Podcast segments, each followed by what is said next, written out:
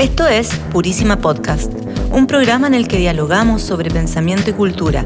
Somos el podcast de la Facultad de Arquitectura, Arte, Diseño y Comunicaciones del Campus Creativo de la Universidad Andrés Bello. Soy Alejandra Delgado. Y yo, Tatiana Oliveros.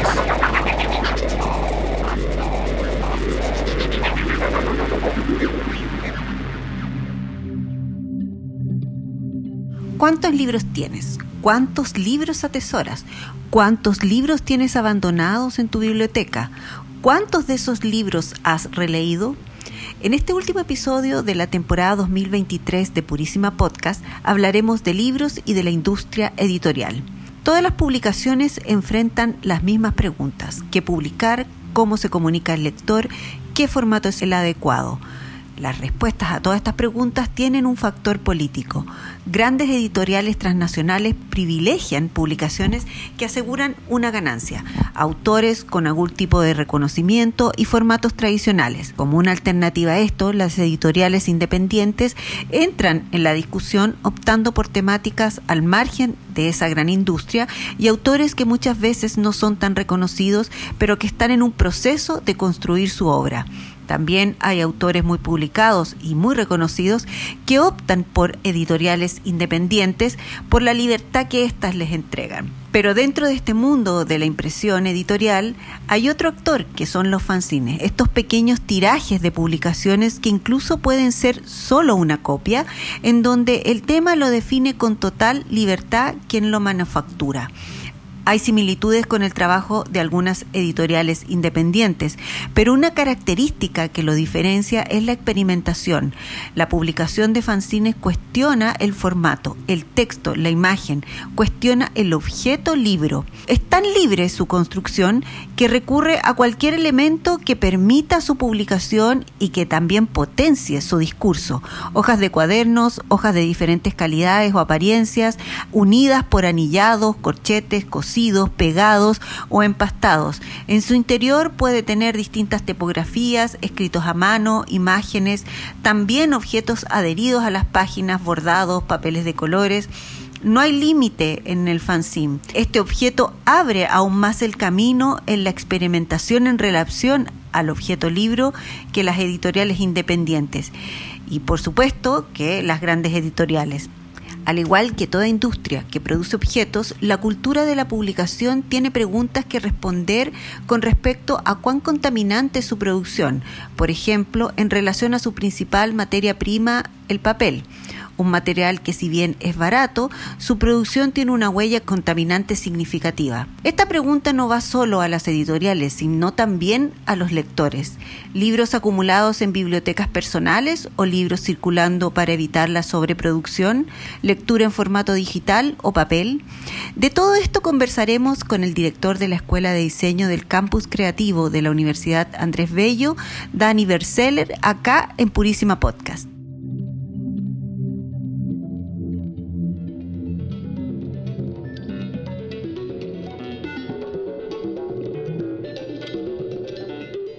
Le damos la bienvenida a este episodio de Purísima Podcast a Dani Berseller, espero haberlo dicho bien, diseñador eh, gráfico, diseñador integral de origen, diseñador gráfico en todo su proceso ya posterior.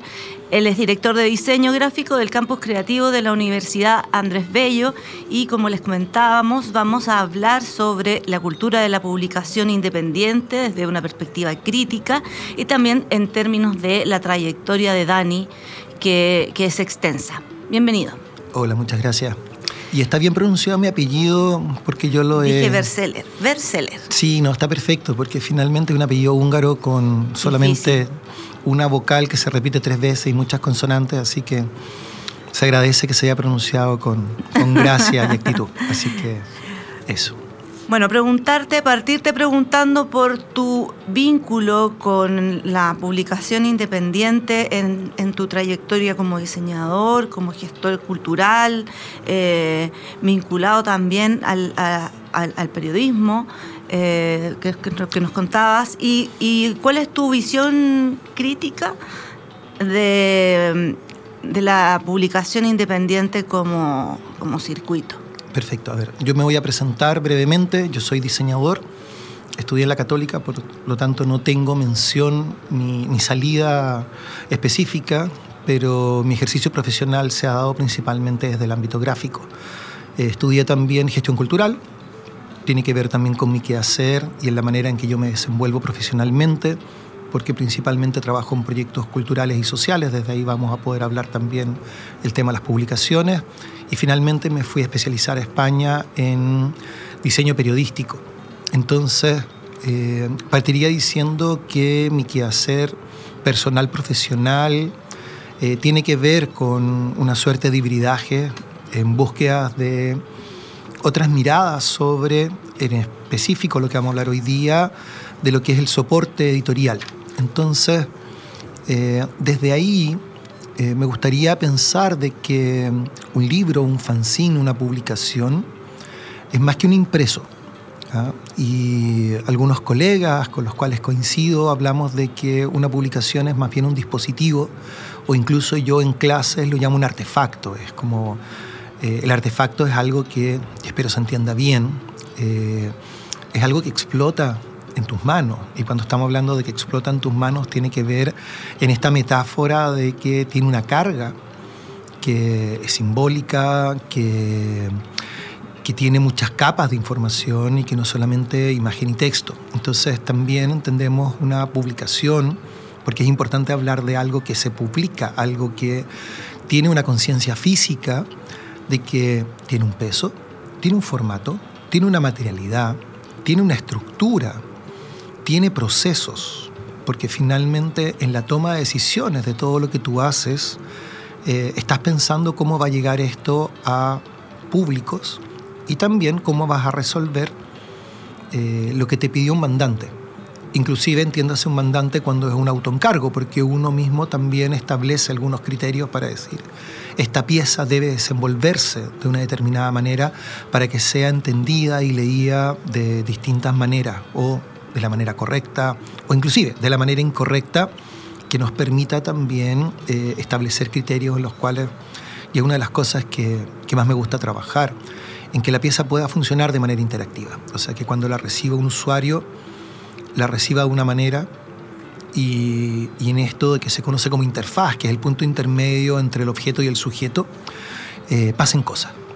Eh, para no distraer un poco a quien está escuchando, contar que eh, más o menos eh, a mediados del 2000 yo me fui a vivir a Concepción por temas laborales, asumí como director de diseño en la Universidad del Desarrollo y tuve la suerte de conocer ahí a una colega, artista visual, a su pareja, diseñador y artista visual, y junto a mi expareja armar un colectivo de arte. Creo que desde ahí eh, empezaron ciertas consideraciones más que formales, conceptuales sobre lo que podríamos entender lo que es el libro artista, el libro objeto. Anteriormente había hecho mucho material de carácter experimental, a mí me encantan los procesos tecnológicos productivos, pero es desde ahí en que empiezo a tomar, yo creo que mayor conciencia, y bueno, a posteriori de haber estudiado también diseño periodístico, que empiezo ya a resonar algunas de las cosas que te estoy diciendo ahora, de entender también de que los libros no se diseñan en dos dimensiones, sino que se diseñan en tres dimensiones y cualquier soporte que en este caso sea papel y bueno, si queremos hablar también de soportes eh, audiovisuales o digitales, que también responden un poco a las lógicas independientes, eh, también tienen un espesor. Y respecto a la circulación de estos productos, de estos objetos, eh, ¿cómo se vincula la autonomía editorial, este derecho también y la oportunidad de publicar que hablábamos fuera de micrófono, ¿cómo, ¿cómo se resuelve el tema de llegar a los públicos? Mira, desde la llegada a Internet, que uno creería que se está imprimiendo menos, se imprime más que nunca. Increíblemente los números van aumentando y yo creo que eso tiene que ver con la conciencia de la importancia de leer en papel. Eh, el papel no necesita, por ejemplo, de situaciones externas, como puede ser de que esté cargado tu celular, tu computador, ¿cierto? Tu notebook. Eh, es más simple llevarlo al baño. Bueno, el celular también, pero entiéndase que el libro tiene una pantalla un poquito más grande, ¿cierto? Em, pero, pero hay una experiencia que tiene que ver con eh, la lectura, que, que si bien la tienen las plataformas digitales, no funciona de la misma manera. Por ejemplo, uno en un libro puede anotar, puede marcar, puede ir y volver, si bien eso lo permite un sitio web, eh, de la manera en que uno puede transitar por un libro eh, es un poco más ágil. Sobre todo también porque el libro tiene, al igual que otros soportes, ciertas estructuras que te permiten hacer lectura rápida, te permite hacer lectura en Z, y además establece jerarquías que muchas veces eh, responden a distintas audiencias. O sea, si uno compra, por ejemplo, un libro de bolsillo, es de seguro un libro de pequeño formato, de papel económico, de, tamaño de letra bastante pequeña, porque hay que condensar en un precio económico una novela de determinadas características, pero si uno la compra en una versión de lujo, va a ser mucho más generosa en la lectura, te va a permitir un tiempo distinto, e inclusive aquellos que ya tenemos nuestros años y tenemos principio de presbicia, agradecemos que las letras sean un poco más grandes. Entonces, eh, si bien todo lo que estoy diciendo esto, las plataformas digitales lo permiten, porque yo puedo agrandar, achicar las letras, puedo cambiar el color de fondo. Hay una experiencia que yo me atrevería a decir que es más que romántica con respecto al papel. Una página web no huele, un libro sí. Y un libro antiguo huele distinto, un libro nuevo libre, eh, se siente distinto. El peso que tiene un libro cuando uno lo recibe y, y si es un regalo bien envuelto, esa experiencia, es algo que difícilmente nosotros lo podremos ver en el, último y Yo creo que, tienen muchos fanáticos la, la, la, experiencia que eh, indica la furia del libro, cómo se llena, la cantidad de editoriales eh, independientes que participan dan cuenta de que el libro no deja de tener popularidad. Pero ¿qué pasa con la vuelta a lo manual, que también está bien de moda? Y con las audiencias que me decías al principio. Y con las audiencias. A ver, yo creo que eh, aquí voy a colocar un dedo en la llaga sobre cosas que por lo menos tienen que ver con qué hacer. Em, desde que uno es consciente de que el papel es una de las industrias más contaminantes del mundo y atendiendo de que hoy es barato imprimir, porque finalmente echar a andar la máquina es caro, pero meter papel no es tan caro, ¿cierto? Eh, antiguamente Está caro el papel. Sí, bueno, y más post pandemia, pero, pero de alguna manera sigue siendo económico el papel, entre comillas, digamos. O sea, y, no quisiera ponerme técnico, pero el papel que nosotros ocupamos es un papel de baja calidad, el, papel con que normalmente nosotros imprimimos, un papel de base celulosa, que tiene una vida útil que ese libro no te va a durar más allá, no sé, de 40 años en buenas condiciones. ¿Ah? entonces, y si volvemos al libro de bolsillo que está impreso en un papel roneo ¿ah? o en un papel liviano, esos papeles se ponen amarillos de solo pensarlo, digamos, lo dejas un ratito al sol de y se solo olerlo. Claro, y, se convierte en una suerte de brócoli, coliflor o en algo, así como que se, desarma solamente si lo dejas al sol un ratito. Y claro, porque son papeles que están pensados para que funcionen rápido. Pero tiene que ver con que en, mi mirada hoy deberíamos imprimir bajo demanda o imprimir en pequeñas cuotas, atendiendo de que hoy existen tecnologías que te permiten rápidamente hacer una X cantidad de copias. Amazon lo tiene hace mucho rato estructurado. Tú, eh, cuando compras un libro por temas de bodegaje, muchas veces se imprime directamente y llega al usuario eh, después de un clic, digamos. Entonces, eh, yo soy un poco ajeno a tener que imprimir tantas copias, prefiero más bien que pensemos en un conjunto de ediciones y sobre todo en lo que son las editoriales independientes. Hay un tema de costes, porque muchas veces uno se engolosina con imprimir porque el precio unitario va a ser más económico si hago un volumen, pero nunca imaginan lo que va a significar el costo de bodegaje, el tema traslado, la huella de carbono que hay detrás de aquello, etcétera, etcétera. O sea, como que finalmente el, el tema de imprimir es un acto político y hay como un montón de decisiones que hay detrás, más allá de lo meramente funcional, que es tener tantas copias eh, disponibles para poder distribuir en distintas librerías.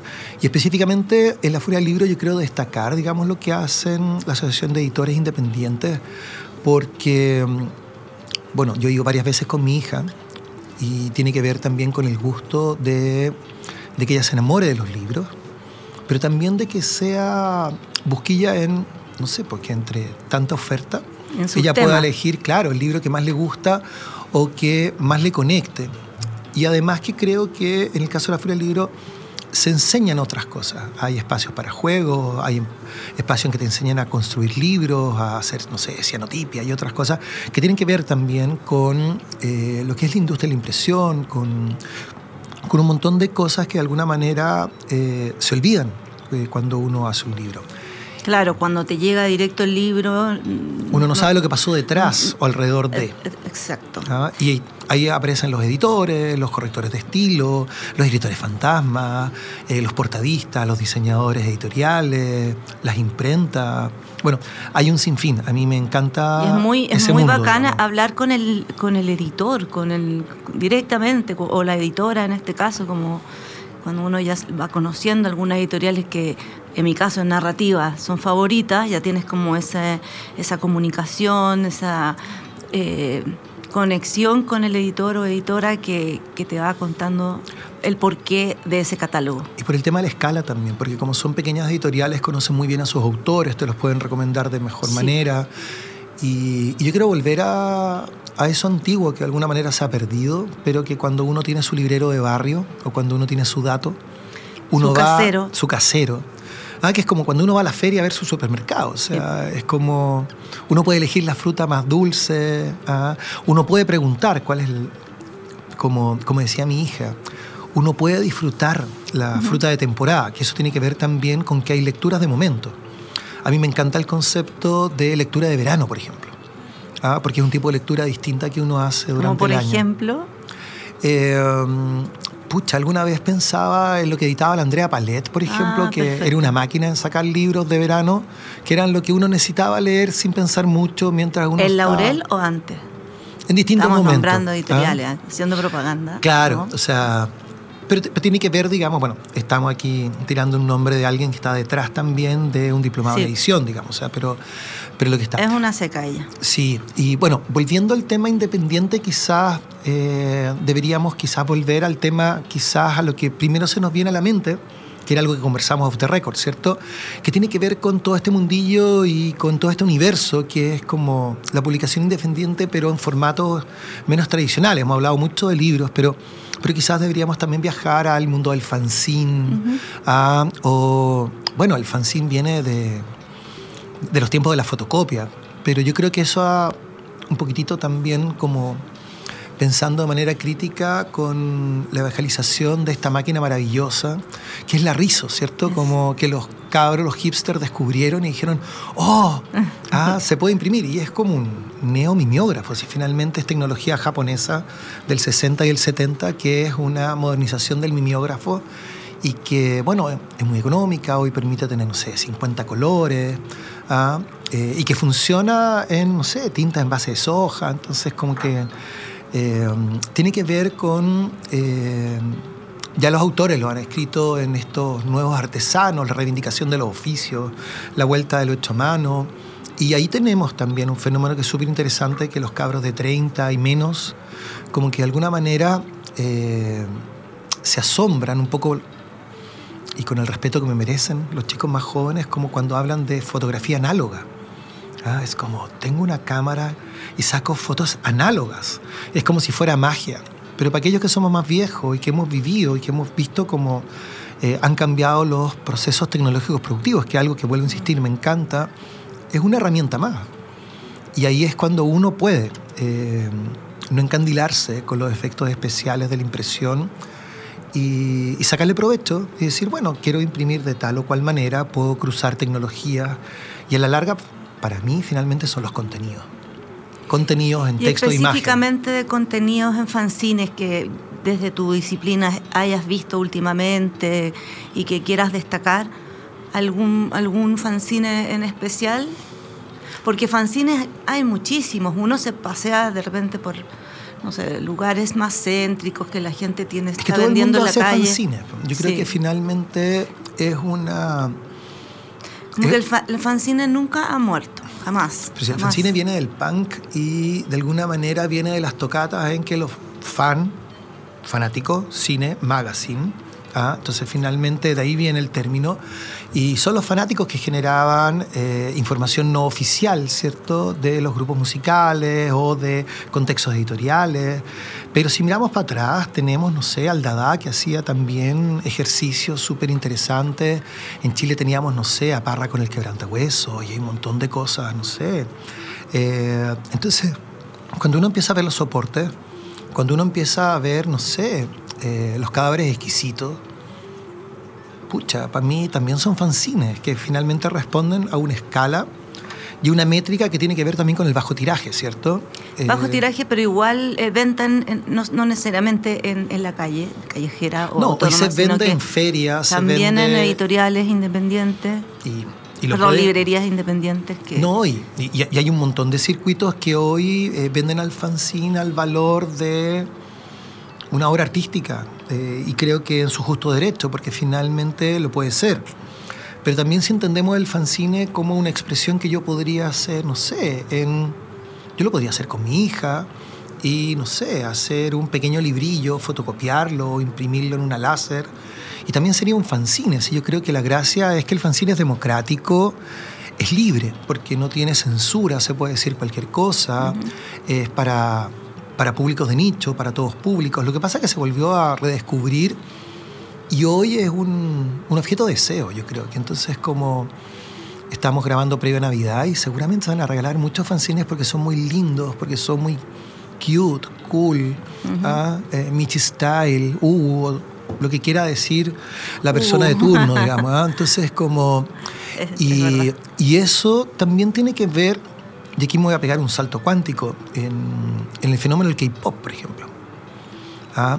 Cuando uno ve de que el, el K-Pop se mueve como una industria del ocio y la fanática lo que quiere es comprar, finalmente se quedan con las famosas photocards, que son impresos ¿ah? y que responden a tener un objeto que es de consumo, pero también es de deseo. Y yo creo que eso pasa eh, con el fanzine. O sea, eh, quizás sabemos algunos que no hemos dado vuelta al juego y hoy no coleccionamos o no guardamos todos los papelitos que encontramos, pero en algún momento sí lo hicimos y... Eh, en algún momento lo votamos. Sí, y en algún momento, de alguna manera. En una mudanza lo, tiramos. Claro. Eh, bueno, y uno tiene que también entender de que uno tiene que ir. No sé, yo lo digo desde, desde la no realidad. es fácil desapegarse de, todo ese cúmulo. Eh, yo, por situaciones personales, tuve que desarmar una biblioteca que tenía en conjunto y, y era un muro de, no sé, habría tenido perfectamente 6 metros por 2 metros, eran muchos libros y cuando desarmé esto y me quedé realmente con los libros que yo atesoraba, debo decir de manera consciente, y es un ejercicio que uno hace también con pena, pero de manera responsable, me habría quedado con la quinta parte. Y hoy eso está guardado en una bodega, porque no tengo espacio todavía para volver a colocarlo. Pero es cuántos son los libros que realmente eh, uno atesora y quiere para sí, y cuántos están en el cementerio de los libros que son las bibliotecas. ¿Ah? O sea, Em, yo por mi ejercicio profesional he tenido que ir a hablar con libreros para comprar libros por metro para tener que decorar un espacio. ¿Ah? Y se compran. O sea, tú, no sé, esto lo puedo contar así abiertamente, haber ido donde el dueño del CID, una tremenda librería que va quedando en Merced, donde todavía uno puede preguntar por libros y los tienen catalogados y, decirle, bueno, necesito comprar libros de tales características con tapas porque tengo que llenar. Esto era porque tenía que armar un espacio en un hotel. Ah, me tocó hacer la dirección de arte, un espacio y decorar con cuadros y en este caso ver la posibilidad de libro. Y no había ningún problema, el metraje estaba ya codificado, digamos. Este es el tipo de libro que podemos hacer para llenar, como de alguna manera hacer un fondo. Y así tenemos como para la pandemia con Zoom. Claro, que uno tenía un fondo, fondo atrás. un fondo detrás, pero pero eso pasa también en muchas casas, de que hoy los libros te dan estatus. Antiguamente uno construía bibliotecas, pero hoy no sé cuántas de esas bibliotecas se leen y realmente cuántas se usan. Y cuántos libros son hoy eh, de lectura continua, de revisión, y cuántos son de, no sé, lectura única. Muchas veces las novelas uno las lee una vez. Mm. Y ojalá uno pudiera, no sé, hablábamos de ser un poco más poliamoroso con los libros. De pintarlo intercambiarlos, regalarlos, obsequiarlos. Eh, dejarlos perdidos por la ciudad. devuelven. Ah, claro, ah, que, también hay. Claro, o sea, hay mucha gente que le coloca una dedicatoria, lo deja en el metro, lo deja en la micro, lo deja en un parque. Y, se lo dedica a alguien, le dice, oye, este libro es para ti, léelo y después déjalo en otro lugar para que otro lo siga leyendo. O sea, creo que eh, hoy comprar libros en Chile, sobre todo que hay impuestos al libro es carísimo. Hace tiempo. Ah, Pero de alguna manera el, regalémoslo. La editorial independiente tienen un, precio más accesible, creo yo. Y otra cosa importante es que el, eh, descentraliza la conversación y la producción, es decir, no todo ocurre en el centro. Eh, no sé, en Valparaíso, que es donde yo vivo, hay muchísimas editoriales independientes y también hay todo un movimiento, Concepción, eh, otros lugares donde no necesariamente em, tenemos que estar eh, consumiendo la producción que nos eh, imponga la, la, metrópoli, la capital. tú, tú, diste en el clavo con algo que quizás no hemos colocado en conversación, pero las editoriales independientes, al ser más pequeñas, son más osadas. Por lo tanto, pueden atreverse a presentar a nuevos autores, autores que quizás están en un proceso de búsqueda personal en términos de eh, soltar la pluma. Eh, tengo la suerte de ser amigo de editores que representan a escritores y claro, cuando uno conversa uno se apuesta. ¿ah? Entonces, eh, uno sabe. Mm, y, lo pongo también en el sentido al contrario. Mi padre estuvo hace poco de cumpleaños, entonces fui a una librería de barrio y le pregunté a la dueña, eh, necesito un libro para un señor de determinadas características. Y dadas las características, me ofrece un libro increíble, de un precio... ¿La chuntó?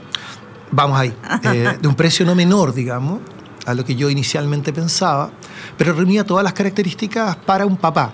Era como gordo, macizo, con un título atrayente. A mi viejo le gusta leer novela histórica, entonces tenía que ver con Roma. Pero ya, esto era como lo primero. Y después le digo, bueno, pero más opciones, a ver si es que podía pillar algo distinto, más barato, que me pareciera mejor. Y me empezó a dar distintas opciones. Y ahí yo mismo me di cuenta que mi papá no iba a leer esto porque el escritor era muy joven. Por lo tanto, la manera de narrar no iba a ser en el estilo de mi padre, que había otro tema que sí me parecía, pero era mucho más sexy regalarle un libro más grueso para que durara todo el verano. Y creo que esa conciencia de lo que te estoy diciendo de yo como lector, lo tienen también los editores para anticiparse a qué es lo que la gente quiere leer en un momento específico.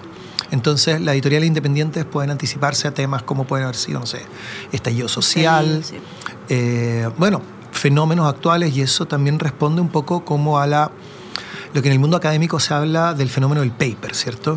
Que en el tiempo en que uno resuelve publicar un libro pasa un montón de tiempo, por lo tanto ese contenido ya recibe una cierta obsolescencia, en cambio el paper está mucho más fresco y uno puede leer y sobre eso construir. Entonces, creo que eso es lo que hace la editorial independiente, sale más rápido, sale en un tiraje más pequeño eh, tiene un precio más justo porque de alguna manera cuida no solamente al equipo, sino que también al escritor. Entonces se le paga de mejor manera.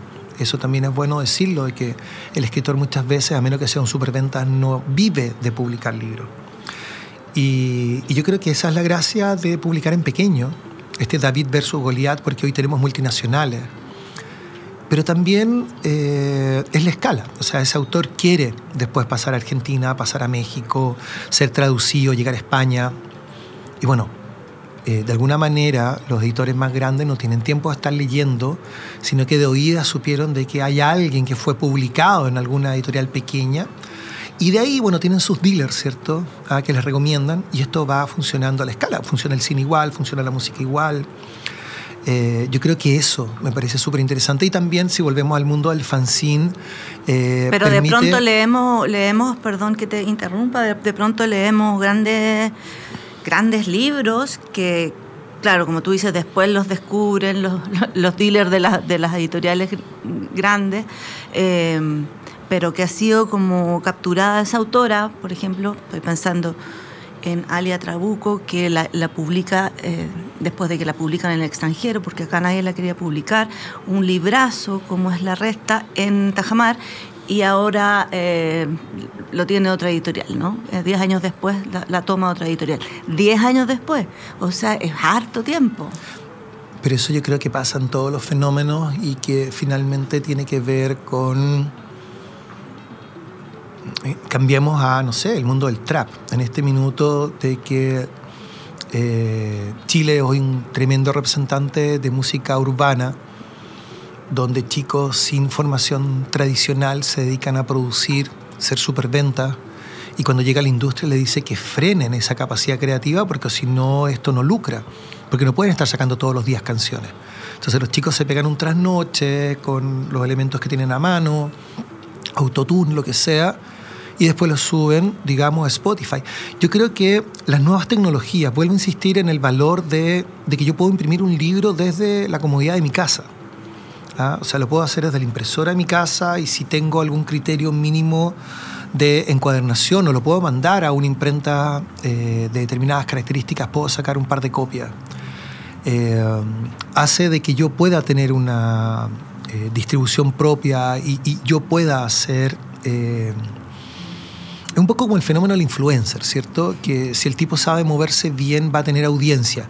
Creo que ese tipo de cosas, y por eso volví al fanzine, porque el fanzine abre puertas en formatos no tan tradicionales, en que finalmente vuelvo al fenómeno del supermercado y la feria, en que uno va a buscar a una pequeña escala. Y eso también la pandemia nos hizo reconocer el valor del barrio, ¿cierto? El, valor de eh, la confianza que me da el casero.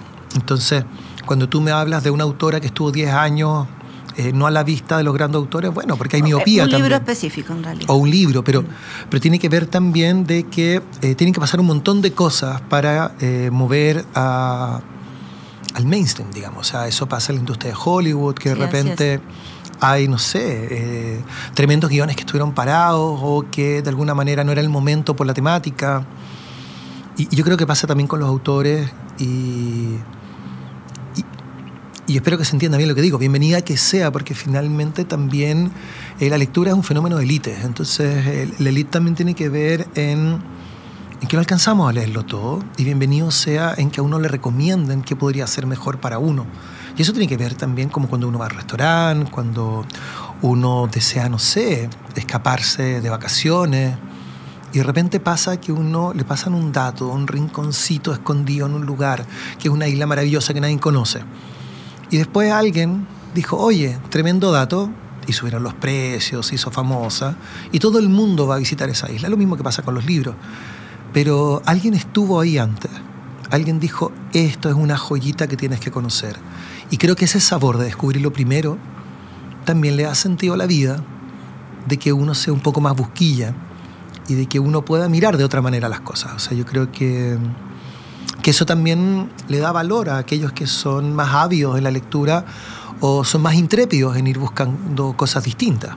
Habemos otros que van un poquito más atrás o de repente un poco más adelante y escuchamos las recomendaciones porque no hay tiempo quizás con también todo lo que se imprime. El boca a boca también y, la, bueno, vuelvo a insistir en el tema de las ferias que eh, y estos eventos ¿no? que generan una masificación y llegada a los lectores súper importante. O los formatos, perdona, que funcionan como crowdfunding. Exacto, o, los libros objetos que hablábamos antes. Eh, eh, todas las cosas que permiten de que la gente...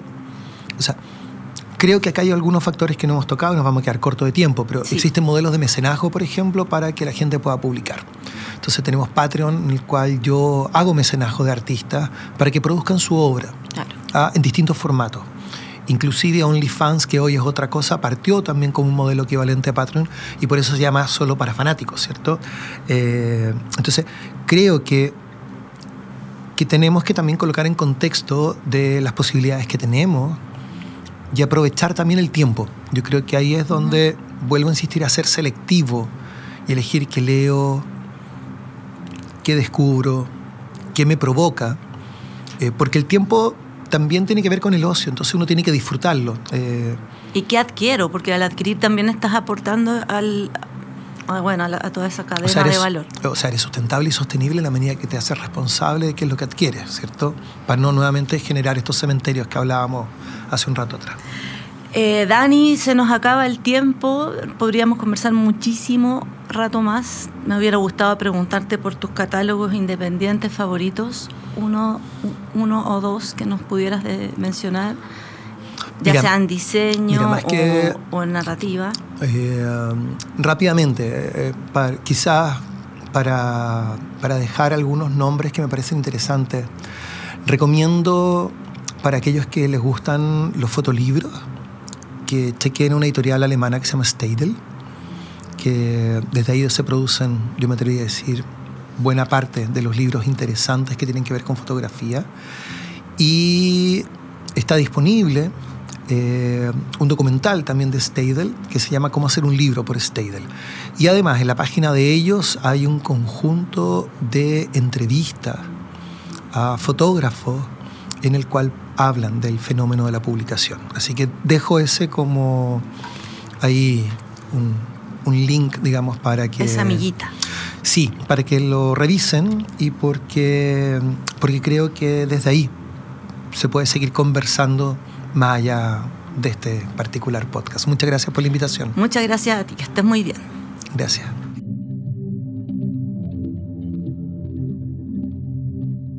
Como en cada episodio, le damos las gracias a Carlos Vélez en los controles, a Javier Moraga en la postproducción, a Pablo Langlois, editor general. Todos los episodios los pueden encontrar en las distintas plataformas de podcast. Nos vemos y nos escuchamos en el próximo episodio.